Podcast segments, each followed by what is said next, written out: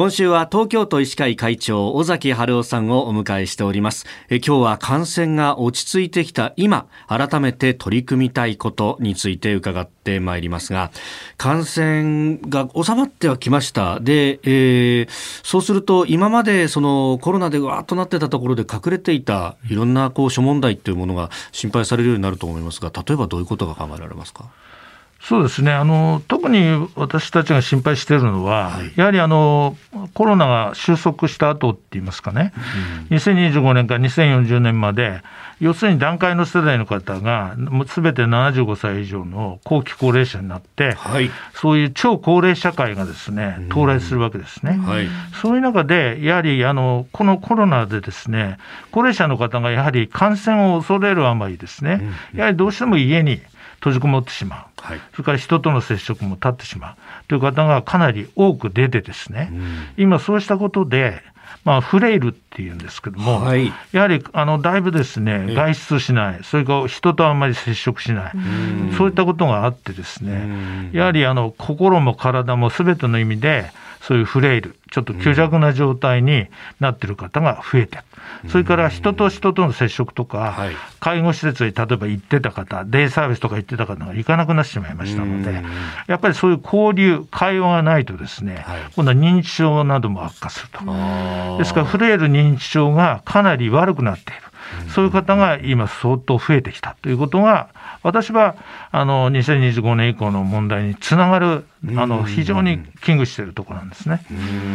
これ、対策としてはどういったことすればいいですか？そうですね、特に今、あの健康診断、区とか市でやられてますが、はい、その時に75歳以上の方は、必ずあの問診の項目がですね、普段のそのあなたは病気どんなしてますとかだから、そういったことじゃなくて、はい、えーと、普段の生活で、例えば人と話してますかとかですね、えー、ある程度体を動かしてますかとか、どっちかというと、フレイル関連の、うん、あの問診用紙に変わってるんです、実は。へこれもう2年、3年前から変わってるんですね。で、それを、あのだから各自治体は、もうそこのデータとしては持ってるんですが、はい、それをもとに、あ、はい。この人はフレイルだなと。ですから、なんとかこれをどんどん進行を予防しなきゃいけないっていう指導をするですね、はい、その実際に検診結果を説明するドクターに、まずそのフレイルということをですね、十分理解して、それに対してどう取り組むかということを、やっぱりあの理解していらっしゃらない方もいるので、私どもはそういうフレイルとかそういう認知症をどうやって対応していくかっていうですね、そういったドクターをどんどんどんどんいろんな講習会とか、いろんな勉強会を開いて、それで、そういう何回か出ていただいた人を、そういう認定していくようなね、仕組みをこれから今作ってですね、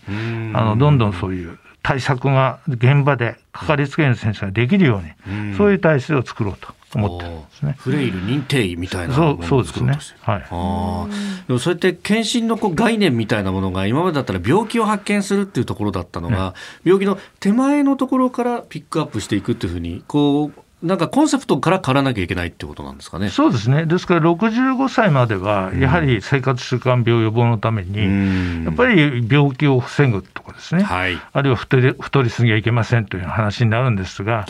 やはり、ね、75を過ぎると逆にですね、はい、痩せてる方の方が、あの死亡率も高いし、はい、というデータもいっぱいあるんですね。そうなんですね。ですから逆なんですよ。75ぐらいになったらあんまり痩せてはいけませんよとか。えー、それからちゃんと食べてますかになるんですか？お肉とかそういうものをきちっとタンパク質を取ってね、はい、あの骨とか筋肉を丈夫にして、体をどんどん動かさないと逆に言えば寝たきりになってそれで寿命を縮めますよ。ですからやはり65歳までと、それから75歳以降っていうのは、考え方を変えていかなきゃいけないですね。なるほど。やっぱこう高齢化社会になってくるっていうのはそういうなんというかパラダイム変化みたいなものっていうのもあるんですね。そこでもう変えないといけないですね。えー、今週は東京都医師会会長尾崎春夫さんにお話を伺っております。会長明日もよろしくお願いします。よろしくお願いします。